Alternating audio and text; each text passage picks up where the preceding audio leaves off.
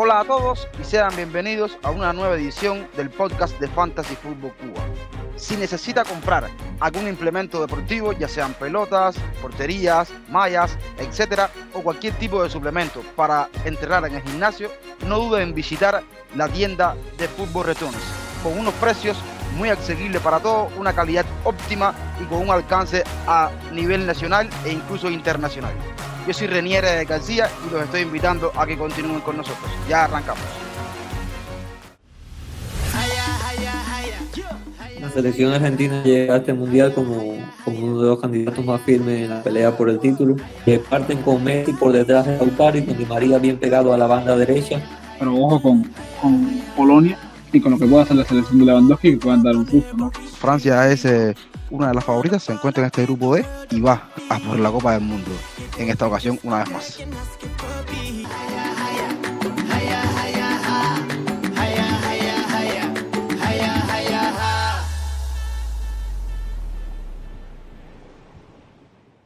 En el episodio de hoy nos encontramos para debatir y hablar sobre los grupos C y D que jugarán el Mundial de Qatar 2022. En esta ocasión me acompañan Frank y José. ¿Cómo están?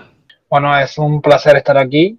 Esta vez no estamos hablando de fantasy, pero hablamos de fútbol, que es lo importante. Listo para arrancar. Muy buenas, ¿qué tal? Un saludo para ti, para Frank, para todos los que nos escuchan hoy. Bien, señores, antes de arrancar eh, con estos grupos, vamos a una pausa y ya regresamos.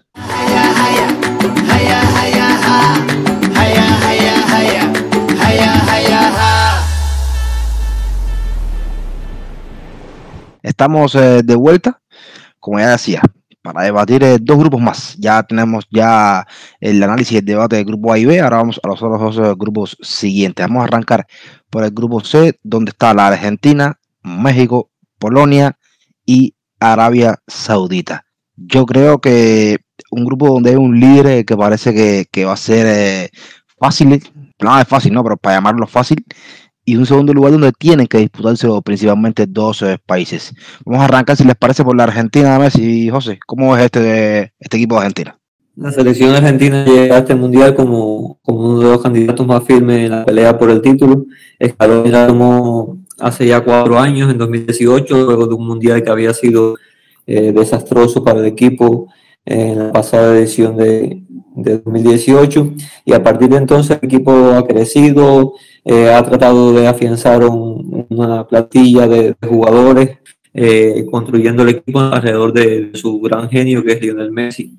Y a partir de ahí consiguieron el título de Copa América hace un año. Cuanto a la plantilla que lleva eh, Argentina quizás no sea de las dos mejores eh, en, este mundial, pero sí es una de las selecciones que mejor juega, por eso es eh, lo que da el, título de, una de las favoritas principales, en mi opinión, porque pocas selecciones en el mundo juegan a que lo Argentina.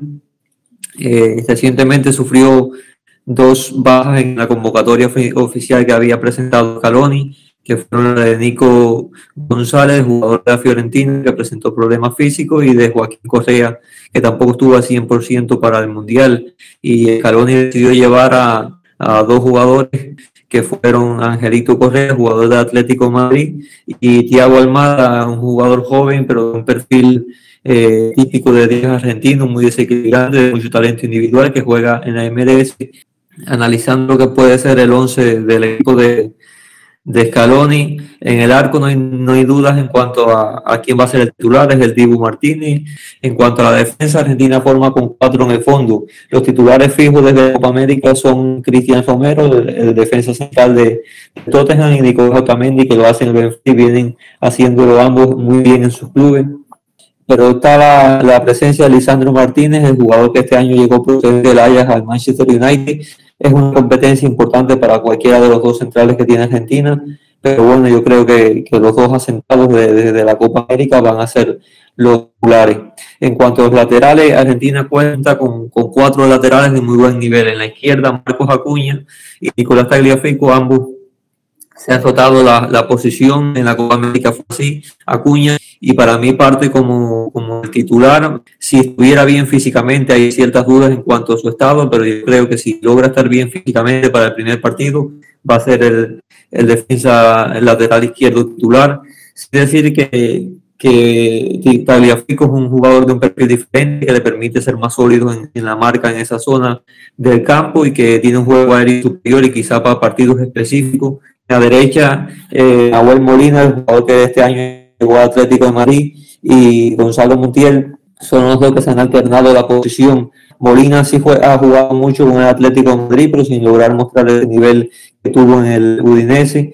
Pero a pasar de eso, yo, yo sí lo veo como, como el titular por encima de un Montiel que ha jugado bastante menos que, que Molina eh, dentro de, del, del Sevilla. En la media cancha, Paredes de Paul eh, son fijos, sobre todo De Paul. De Paul es uno de los mejores jugadores que tiene Argentina en este, en este plantel. el volante central yo creo que va a ser Paredes, pero la competencia con Guido Rodríguez, jugador del Betty, es muy pareja. Guido es un jugador de un perfil diferente, de más recuperación, de mayor presencia física, pero Paredes eh, te aporta más visión de juego y, mayor claridad en el pase, en el pase por, sobre todo porque Paredes es un jugador que ha trazado su posición, era un volante ofensivo y, y desde que ha trazado su posición, Argentina la ha utilizado ahí y ha sido pieza importante porque es, es fundamental para destacar partidos que se le cierran porque tiene mucha idea técnica y visión de juego.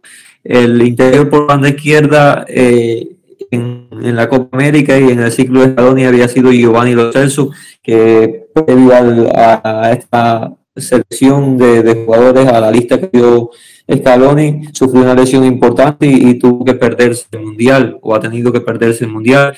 Y hay dos jugadores a tres que pueden hacerlo en esa posición y son McAllister, el jugador del Brighton, Enzo Fernández, jugador del Benfica, e incluso el Pablo Gómez, que a pesar de su edad eh, quizá por perfiles de que más se le parezca a los Celso. El jugador del Brighton, McAllister, va a terminar afianzándose en esa posición. Arriba, Argentina tiene un tridente titular que es muy claro, que es Messi, Lautaro Martínez y Angelito Di María. Que parten con Messi por detrás de Lautaro y con Di María bien pegado a la banda derecha. Arriba cuenta con jugadores que pueden entrar de cambio y que tienen un altísimo nivel, como don Julián Álvarez, que suma eh, a Pablo Dybala, que es suplente natural de Messi, y la llegada de Thiago Almada, que, que ya decía que había venido a sustituir a, a la baja que había tenido Joaquín Correa y Nico González. Este es el 11 que presenta Argentina. Yo creo que eh, en este grupo el otro equipo a tener en cuenta, o que el otro equipo que se podría considerar a tener en cuenta es nada más y nada menos que México. ¿Qué pasa con la México del Tata Martino? Primero que todo, recuerden que la México reina la CONCACAF, o reina la CONCACAF, y este año casualmente no termina de primero en la CONCACAF, aunque fue por diferencia de goles, pierde el primer puesto contra Canadá. Y yo no creo que este, esta selección de, de Gerardo el Tata Martino llegue en las mejores condiciones a, a este Mundial de Qatar, aunque sí me parece que, que le va con lo justo para pasar de, de grupo, ¿no? Eh, creo que la selección mexicana va a estar compuesta sin duda alguna por, por Ochoa en la puerta, que es indiscutible. Eh, los dos centrales deben ser los dos en Monterrey, que han tenido una excelente temporada, tanto Héctor Moreno como Montes han tenido una muy buena temporada y no creo que les quite, les quite el puesto a Martino en, en, cuanto a este mundial, ¿no? Eh, por la banda izquierda debe estar Gallardo, que también es, es, de, de Monterrey, o sea, cuatro, tres de la defensa de cuatro atrás de, de la tri deben ser de Monterrey. Y Sánchez del Ajax debe ser lateral derecho sin, sin, sin problema ninguno, porque al menos es lo que ha utilizado. Es lo que ha utilizado hasta el momento Tata Martino, ¿no? En el mediocampo, Elson Álvarez y Héctor Herrera son indiscutibles. Para mí, ¿no? Desde mi punto de vista, son, son lo más sólido que tiene este equipo de México en la medular. Y el otro debe ser Chávez. Pachuca, que es un jugador que ha venido despuntando bastante, que se ha ganado puesto a pulso y que ante la ausencia o la mala forma física de Guardado no debe tener mm, dificultad para adueñarse de este tercer puesto su, eh, faltante en cuanto a medio campo de 13 de, Tata Martino. Y adelante, bueno, la incógnita de si Jiménez puede o no puede llegar, si Jiménez va o no va a jugar. A mí me parece que Tata cuenta con todo con Jiménez porque es que su, su equipo gira en torno a Raúl. Raúl es un delantero que vas a recibir, que de espaldas juega muy bien que es un de cara a la puerta lo hace bastante excelente, ¿no? Y que, y que creo que es una pieza tan fundamental en este México que su, su condición física condiciona, valga la redundancia, las posibilidades de la tría en este mundial, ¿no? Por la banda de Cepeda y, y Lozano, eh, el otro día platicaba con un amigo y me decía, no, Irving, el Chucky, el Chucky está teniendo una tremenda temporada con el Napoli. Sí, es cierto que la temporada de Lozano con el Napoli, no, el Napoli no es mala, pero yo no soy, yo no creo, no soy de la opinión de que Lozano te pueda definir un partido. Lozano le lleva el balón a los pies y puede encarar, hacer uno, un regate, dos, y puede hacer algo, pero no creo que, que te pueda definir un partido, lo que significa que, que México tiene que trabajar bastante. Y lo más complicado de todo esto es que yo que he visto varios partidos de México, no sé a lo que juega el Tata Martino. No sé si, si, si saldrá a presionar, si saldrá con repliegue, porque es que los últimos partidos están cambiantes los del Tata Martino que, que no se sabe qué puede hacer el argentino. A la delantera, ojo con Funes Mori, que si no está eh, Jiménez a punto, Funes Mori debe ser el titular del hombre de Monterrey. Y en el mediocampo, Belín Pineda, si quizás no, no funciona Chávez de Pachuca, podría entrar eh, ante la el no funcionamiento de Chávez. En fin, que este equipo de México debe, debe clasificar, debe pasar, sobre todo por, por el grupo, por la suerte que tiene de caer en un grupo donde parece ser que por plantilla o por juego o por condición física quizás, ¿no? Debe ser el segundo de su grupo, pero ojo con, con Polonia y con lo que pueda hacer la selección de Lewandowski que puedan dar un susto, ¿no? Creo que la, la clasificación argentina, creo que no hay duda que debe ser el primero, pero creo que la clasificación de este grupo está en ese partido entre Polonia y, y México voy a comentar eh, un poco sobre la selección que debe ser el último de este grupo, ¿no? Ya Fran hablaba bastante de, más o menos el programa de- del orden de grupo, ¿no? Que después al final, cuando terminemos con el grupo, vamos a, a dar nuestro criterio rápido sobre eso. Pero bueno, eh, Arabia Saudita es la, la selección, la selección hembra, para llamarla de alguna manera, de este grupo, entrenada por un por un francés que se llama Herbert Renard. Este francés tiene buenos resultados, o ha tenido buenos resultados dirigiendo selecciones de África, ha ganado la Copa África en dos ocasiones, una con Zambia y la otra con Costa de Marfil. Y desde que está dirigiendo Arabia Saudita desde julio de 2019, la selección ha tenido un camino bastante bueno en, en el área asiática, que es donde pertenece, ¿no? Ha dominado sin ningún tipo de problema esa área, sido una selección habitual en, en los torneos con buenos resultados también. Decir que, que en esta Evo jugaron, primero juegan una clasificación con, con equipos de Asia y después van a otra clasificación más para determinar quién es el que va al Mundial. En la primera ronda fueron primeros de grupo con 20 puntos, superando a Uzbekistán que tenía 15. Fueron una ronda tranquila. En la segunda ronda, ya con equipos más fuertes como Japón y Australia, también fueron dominadores. Solamente una derrota 0-2 contra Japón. Eso fue el saldo y, un em- y, y- y dos empates. Un empate ante, ante Japón también mismo y ante Australia. Yo creo que fue un camino bastante bien. Lo único malo es la cantidad de goles que, que hacen. No, no es un equipo muy goleador, un equipo que carece de delanteros eh, efectivos, pero se cuida bastante bien en defensa. Siete porterías a cero tuvieron en, en lo que va de año, tiene siete porterías a cero. Y en este año 2022 solamente han sido derrotados por un marcador de dos goles contra Japón, ya lo decía. Ningún otro equipo le ha hecho dos goles en, esta, en este año 2022. Es verdad que no se ha enfrentado contra potencias mundiales, pero bueno, está jugando con los equipos del área asiática. En cuanto a algunas figuras, por mencionar dos, eh, un, un jugador que es un, un extremo, pero que, que juega por dentro también a veces, se llama Salem Al-Dawsari, un veterano de 31 años con 72 partidos internacionales, y entonces es uno de los referentes eh, ofensivos de este equipo. Y un jugador muy joven de 22 años, que es el delantero del club Alfate SC, que suma 16 goles en 29 partidos profesionales y 3 goles con la selección de Arabia Saudita, que se llama Firas Al-Buraikan, que es el delantero centro de este equipo. Yo voy a leer eh, el, el posible 11 de, de Arabia Saudita. Me puedo equivocar en algún otro nombre, pronunciarlo mal, pero es que es un poco complejo y son jugadores que por lo general uno no tiene en el radar. Vamos a arrancar. Ellos deben jugar con un 4-2-3-1 si han jugado los últimos partidos de, de este año y es la alineación probable. En el arco, al Owa- Owais, una defensa de cuatro de izquierda y derecha, con al Charani, al Boliani, al Henry y al Duhamid. Dos contenciones, al Magui y Cano, tres jugadores eh, detrás del delantero de izquierda a derecha, ya el que les comentaba, al Daulsari, especie de media punta jugará al Faray y por derecha un extremo derecho, Asiri y adelante, el delantero de 22 años, al Buraikán. Este es más o menos una sinopsis, un repaso de Arabia Saudita y al final el 11 que, que deben saltar el terreno de juego. Hay- pueden haber algunas variantes e incluso algunas variantes de esquema de, de juego, pero bueno, estos son los, los 11 que creo yo que son lo más probable que salten en el primer partido del césped. Y la otra selección de este grupo es eh, Polonia, un equipo que está llamado a disputar ese segundo puesto con la selección mexicana. Eh, Polonia comenzó a- su eliminación para, para este mundial con otro entrenador, pero sin embargo ya en enero de, de este año cambió a- al que es su actual entrenador, Seslo Misniewicz. Eh, en cuanto a- al 11 de las Águilas Blancas, es el arquero titular, en eso no hay ninguna duda, del arquero de, la Juve, que tiene un nivel contrastado. Generalmente juega con una lista de tres centrales, no es algo fijo, pero es lo que ha predominado bajo el mando de, de.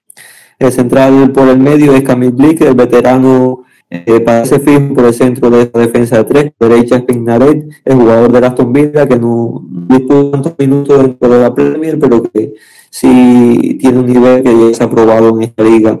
Y por la izquierda es el jovencito defensor del de la especie, aquí los laterales son de muy buen nivel, sobre todo el, el lateral derecho de Aston Villa, por la izquierda, el, el carrero por la izquierda forma de Mou, eh, que es un jugador de diestro, de pierna derecha hábil, pero que Mourinho lo está usando como carrilero por su sistema también de tres centrales. En la media cancha veces ha jugado con doble bigote y dos media punta, veces ha jugado con tres medios que con dos puntas más arriba. Que el jugador que ahora lo está haciendo en Medio Oriente, eh, parece un fijo dentro de, de, esa media cancha como el volante central eh, más atrasado. Zielinski, el jugador Napoli, que en un inicio sensacional es fijo, es el jugador más habilidoso y de más talento y de más dentro de esa media cancha. Y por la derecha hay ciertas dudas en cuanto va a ser el fijo. Yo apuesto por Simán, que es el jovencito jugador del Feyenoord, que ha sumado un minuto bajo el mando de este entrenador. Y arriba un doble punto de Lewandowski, el mejor jugador de este equipo, uno de los mejores jugadores que, de, que en la Copa del Mundo y es la gran base de, de Polonia porque es ya incluso el polaco se enfrenta a su última Copa del Mundo probablemente y su acompañante debe ser el, jugador de, de, la Juventus, Arkadiusz Milik, que ha sumado muchos minutos bajo el mando de en la Juve.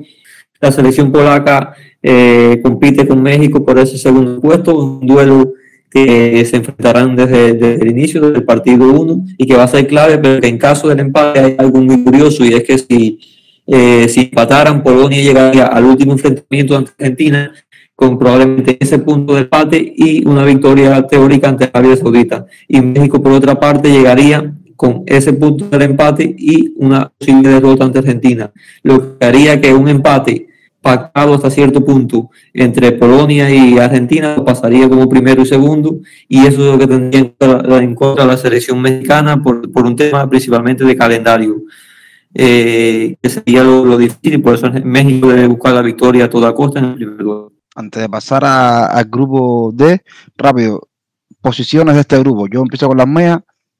Argentina, Polonia, México y Arabia Saudita. ¿Cómo lo ven ustedes? Yo me iría con, con Argentina como cabeza de grupo, México segundo, Polonia tercero, Arabia Saudita cuarto. Yo veo a Argentina como claro primero, a Polonia pasando eh, ligeramente por encima de México segundo, México tercero y, y Arabia Saudita como el último grupo. Vamos entonces, señores, a entrar al, al grupo D, grupo donde está una de las selecciones eh, favoritas a este mundial. Yo creo que cuando se habla de tres selecciones siempre se mencionan a, a esta Francia de Didier Deschamps. Deschamps eh, lleva una década dirigiendo eh, todas las categorías de fútbol francés, un, un técnico con, con, resulta con resultados, perdón. Y nada, entonces es una generación plagada de estrellas. Veremos eh, qué trae como, como sistema, como engranaje para este torneo, porque hemos visto una, una, Francia que en sus últimos torneos, a de ser campeona del mundo, sus últimos torneos ha carecido de fútbol, ha carecido de un juego eh, alegre, un juego que, que, que, le proporcione crear muchas ocasiones, más bien está jugando a base de individualidad y en esta ocasión le faltan dos jugadores fundamentales o que han sido fundamentales en todos los torneos y pensando principalmente en la Copa del Mundo del año 2018, hablando de Pogba y de N'Golo Kanté, jugadores que no van a estar con el equipo. También tiene la inclusión de Karim Benzema, que no estuvo en la Copa del Mundo anterior, pero un Karim Benzema que no llega hasta ahora a tope físicamente, entonces hay que ver cómo se, maneja bien este, este tema, ¿no? Y también Rafael Barán, que está convocado, tampoco terminó jugando con Manchester City, con Manchester United eh, la última parte de temporada por una posible lesión. Pero bueno, en, en Francia la figura sin alguna es Kylian Mbappé. Mm, que agregar de Mbappé, yo creo que no hay mucho que agregar. Un jugador eh, súper determinante, un jugador con juventud, todo el mundo sabe lo que es capaz de hacer eh, el jugador del PSG. Por supuesto que no está solo, estará acompañado, ya dije, con Karim Benzema, estará acompañado con Antoine Griezmann. Y es eso, yo creo que la figura de mismo de Francia es eh, sin duda alguna Kylian Mbappé. Como para mencionar otro nombre, un jugador que puede ser, que, que, que jugará su primera Copa del Mundo, que puede ser determinante también, es el caso de Orlin Chomeny, va a ser en este mundial de, entre comillas, de Kanté, jugar en esa posición del centro del campo, tiene que ser fundamental para que Francia pueda desdoblarse en ofensiva. Y este sí es un jugador que, tiene muchos reflectores arriba porque estamos pendientes a ver qué puede hacer en un torneo de este nivel. En cuanto al 11 de Francia, yo creo que yo para mí hay una sola duda y ahora hablar de eso. Loris en el arco, línea de cuatro de derecha a izquierda con Pavarde, Barán, Conate y voy a poner a Teo Hernández. Pero la duda mía radica ahí en esa posición de lateral izquierdo. Puede ser Teo o puede ser su hermano Lucas lo que ocupen ese lateral izquierdo. Tres jugadores en el centro del campo. Un pivote que va a ser Chomení. 12 volantes o interiores que serán Rabio y Fofana un jugador que es una media punta que será Anton Griezmann y dos delanteros adelante que son Kylian Mbappé y Karim Benzema. Yo creo que hay pocas dudas con respecto a este 11 y es eso. Francia es eh, una de las favoritas, se encuentra en este grupo D y va a por la Copa del Mundo en esta ocasión una vez más. Bueno, vamos a empezar con Australia, que creo que es otro de los rivales, un rival débil en este grupo, ¿no? Creo que Australia cumple eh, sus expectativas llegando al Mundial, ¿no? Clasificándose para el Mundial, incluso terminar en un tercer puesto en este grupo, porque es un grupo complicado para los australianos, sería un grandísimo resultado. La selección de Australia clasifica con, con, buenos números, jugando bien al fútbol, independientemente de que no tenga un equipo de renombre. Es un equipo que está jugando muy bien al fútbol, es un equipo que juega con una formación de un 4-3-3 bastante abierto, utilizando mucho las transiciones rápidas de ir y vuelta y aprovechando mucho los centros. Sin duda alguna, la estrella del equipo es Maui, el delantero de, del, Cádiz que figura como sin duda alguna las mayores expectativas que tiene eh, la selección australiana frente a varias selecciones poderosas porque tiene un grupo bastante complicado. Australia debe abrir, como ya decía, con 4 de 3 eh, Ryan en la puerta, no debe ser duda.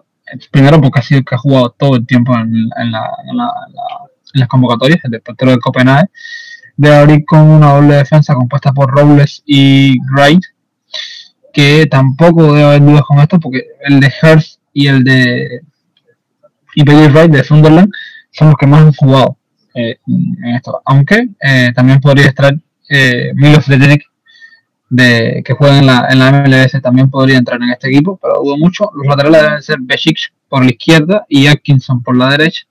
Estos son fijos, no creo que haya cambio aquí porque ah, son los que más han jugado de toda la selección australiana, son los que más han jugado con minutos estos dos.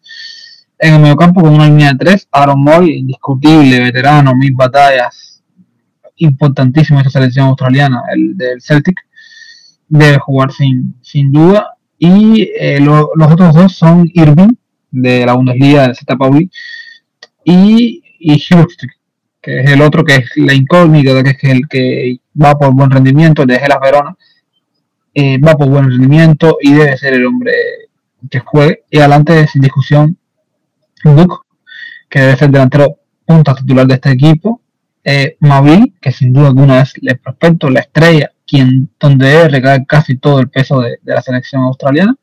Y el tercero por banda derecha es Kinlecky, que es el, tercer delantero de, de, esta selección australiana, que repito, es una selección que ya con llegar a este mundial cumple que no tiene muchas posibilidades y que bajo el mando de Móvil, de Cádiz y quizás de, de algo que pueda hacer, no sé, Krupstik, que es un mediocampista con bastante llegada y pisa bastante el área de Gelas Verón, pueden reforzarse con, con esos dos jugadores e intentar aspirar a algo, pero creo que va a ser muy difícil que incluso lleguen a tener este puesto. Pasando ahora a Dinamarca, eh, para mí esta selección es una de las que mejor juega dentro de, este mundial, incluida las 32 selecciones. El trabajo de Casper Hulman desde que llegó hace dos años al equipo ha sido realmente impresionante. La, la, Eurocopa que hicieron fue realmente muy buena eh, hace un año y, y, el equipo juega muy bien al fútbol tanto cuando tiene el balón como cuando no lo tiene, maneja una cantidad de registros que son impresionantes y que, convierten dentro de las selecciones mejores, entre comillas, en una de, las mejores, yo diría la menor, la mejor selección de, de las no candidatas al título. Eh, eh, Dinamarca forma con, con sistemas que cambian, pero que predomina una línea de tres en el fondo bajo el mando de Pullman. El arquero titular es Michael, en eso no hay ninguna duda. El veterano arquero de Niza eh, es el arquero titular de este equipo y sigue a un muy buen nivel.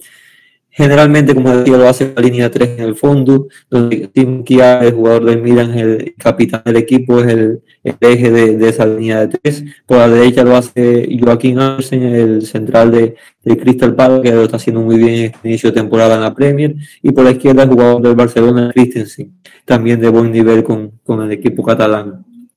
Los carrileros la izquierda Gemaele, el carrilero izquierdo del Atalanta de, de Bérgamo, que eh, ha sumado muchos minutos en esta temporada con el equipo de Gasperini y que dentro de, la selección es muy importante. Hizo una Eurocopa sensacional hace, hace un año y, y se elige como uno de los jugadores más importantes dentro del 11. Por la derecha lo hace Rasmus Christensen, el jugador de jovencito de Leeds, que siempre juega muy pegado a esa banda derecha y que va a ser el encargado de dar profundidad a partir de ahí.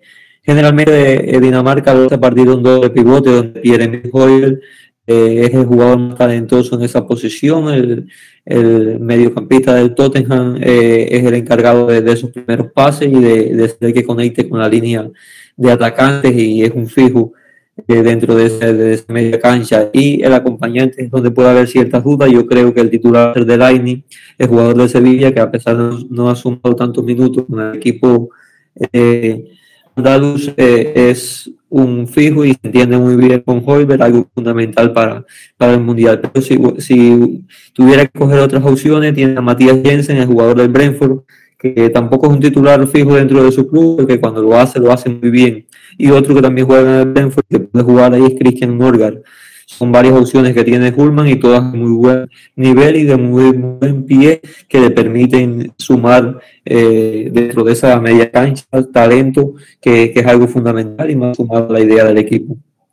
Juega generalmente con dos medias puntas de Christian Eriksen, el de Manchester United, es el mejor jugador que tiene el equipo y es emblema dentro de la selección y va a ser fundamental el papel que pueda desempeñar en la Copa del Mundo. Y su acompañante, yo creo que el titular va a ser Scott Olsen, el extremo del Bruja, que lo hace muy bien tanto cuando se mete por dentro como cuando se pega a la banda derecha. Pero bueno, hay varias opciones para, para hacer ese acompañante de Kenneris en la media punta o incluso para cambiar sistema, como muchas veces lo ha hecho Hullman ante selecciones de, de menor nivel.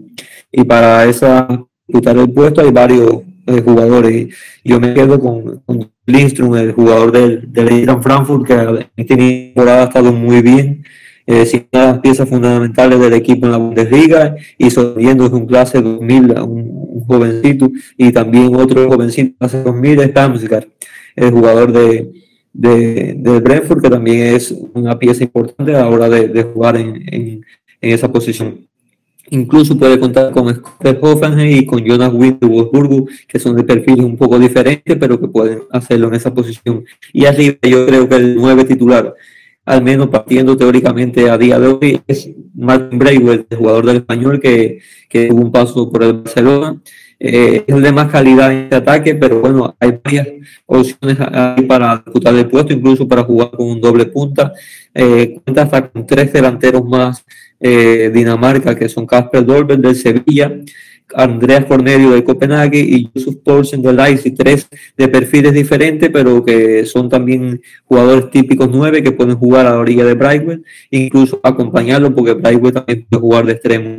como Dinamarca tiene jugadores de muy buen pie, eh, calidad, eh, que juegan en las mejores ligas del mundo y, y que permiten a la selección, sumado al trabajo de Hullman en el banquillo, ser una de, de las selecciones más dinámicas, más atractivas para ver en, en este mundial y que si no fuera por ese camino que, tuve, que tiene que enfrenta a una gran selección en el cruce, a menos que quede primera eh, de grupo, pero si no, su paso lo enfrentaría a Argentina en el cabo de final y quizás eso sería lo que pueda tronchar el mundial, pero si no, es una de las selecciones más importantes que podamos ver y más atractiva de ver porque desempeña un juego realmente impresionante. Para cerrar eh, este grupo D, eh, vamos a hacerlo con la selección de Túnez, ¿no? Una selección que débil, otra vez eh, debe ser la que quede última de, grupo de entrenadores llamado Yalek Kedri, que se hizo cargo de la selección en el mes de febrero. Cuando él llega, ya Túnez había ganado su grupo clasificatorio, había en esos ocho partidos había hecho seis porterías a cero, buen trabajo, pero solamente habían anotado 11 goles. Hicieron 13 puntos, solamente es una derrota y un empate en esos eh, partidos. Llega y como llega primero va el proyecto contra Mali y ya ese director es el encargado de ir a ese partido contra Mali y clasificar a, a Túnez a la Copa del Mundo. Este entrenador tiene más de 10 años de experiencia dirigiendo equipos ahí en el área de África, ¿no? Ha dirigido varios eh, clubes en esa área. Decir también que en diciembre pasado la selección de Túnez eh, jugó la Copa de Árabe donde llegó a, la final y perdió ahí contra Argelia. El único equipo que le pudo dar fue Argelia. En cuanto a las fortalezas y debilidades del equipo, en cuanto a lo más eh, mejor que tiene el equipo, para decirlo de una manera, es eh, este año 2022 han jugado 13 partidos y de los 13 partidos han logrado tener 9 porterías a cero. Otra vez, como Arabia Saudita, es verdad que los rivales que se han enfrentado no son los mejores, pero bueno, rivales que están a su nivel y ha logrado cumplir. Y, otra cosa interesante son dos mediocampistas que trae, dos mediocampistas que juegan en Europa. Uno juega en Colonia en la Bundesliga, que se llama Elise Sigiri. Tiene 14 partidos jugados de 15 posibles. Es un mediocampista defensivo con, buena salida, con buena salida de balón largo y un buen posicionamiento sobre la cancha. El otro futbolista juega en el Ferenbaros y se llama Aisa Leidouni. Este no es un futbolista regular indiscutible, pero ha jugado más de seis eh, partidos y también es un jugador de corte defensivo. Son los dos mediocampistas más, más interesantes. Lo más flojo ya decía que era la parte ofensiva, pero para eso tiene un delantero de Montpellier que ha jugado 11 partidos, tiene dos goles y una asistencia, de nombre Guavi Casri, que es sin duda el mejor jugador eh, del equipo. Y el 11 de Túnez con 4-3-3, basándonos en, en cómo han estado jugando, rotan. Hay veces que juegan con un 3-5-2, depende del rival. Pero vamos a pensar que salen en el primer partido con un 4-3-3 y salen de la siguiente manera. En el arco, Damen. Una defensa de cuatro de izquierda y derecha con Maloul, Talbi, Ifa y Drager. Tres en el centro del campo. De izquierda a derecha con Skiri, Chalali y Loudoni. Y los tres de delante en Sani. El delantero será Yariri y Siliti por el extremo derecho. Esta es una selección que sin duda alguna, como Fran decía, que Australia ya ha hecho los maridos, ya el Mundial, Túnez es más de lo mismo. Túnez tratará de arrascarle un punto, aunque sea Australia en el duelo directo, para hacer algo, porque yo creo que, no puede hacer mucho. Ya de paso, digo en predicción de grupo, en este grupo veo a Francia dominando con pleno de victoria, Dinamarca segundo lugar, Australia tercero y Túnez cuarto. ¿Cómo ven ustedes? Yo creo que hay muy pocas dudas de este grupo. Mi duda, mi duda sería, y si Dinamarca o Francia quedara primero, pues, tiene encima eso que es maldición del campeón, pero bueno, por, el talento tiene la responsabilidad de quedar primero y al final yo creo que sí, va a quedar primero. Dinamarca sería el segundo, es sin duda eh, uno de los dos grandes equipos que hay en el grupo. Australia quedaría para tercer puesto y Túnez en el cuarto. Yo algo parecido. De hecho, creo que es un grupo en donde Francia y Dinamarca, Francia debe pasear la diferencia y Dinamarca tampoco va a pasar mucho trabajo porque los dos rivales que tiene enfrente son rivales que son bastante débiles, ¿no? Entonces, por lo tanto, debe ser Francia, Dinamarca, Túnez tercero y Australia cuarto. Bien, ya hemos analizado dos grupos más. En los próximos días estaremos eh, terminando con los eh, equipos que nos quedan. Por hoy ya me estoy despidiendo. Agradecerle a todos nuestros oyentes. Nos vemos en el próximo episodio y dejo a Fran y a José para que se despidan. Un placer estar aquí una vez más. Eh, Nos vemos en el próximo episodio. Muchos saludos a José y a, y a ti para ti, Rey. Bueno, tuvimos un programa muy interesante donde analizamos todo al detalle y bueno, un saludo para, para todos los que nos escuchan. Estamos llegando al final del episodio de hoy. Ha sido un placer eh, contar eh, con todos ustedes por aquí. Recuerden que pueden seguirnos en las redes sociales. En Twitter nos encontramos bajo la cuenta arroba fan-food-cuba. También pueden seguirnos en Telegram y ser parte de nuestra comunidad y participar en el debate que tenemos a diario. Yo soy Renier, ya me estoy despidiendo. Recuerden que en la descripción del podcast aparecen las cuentas personales de cada uno de nosotros y como siempre les digo, chao, los quiero y cuídense.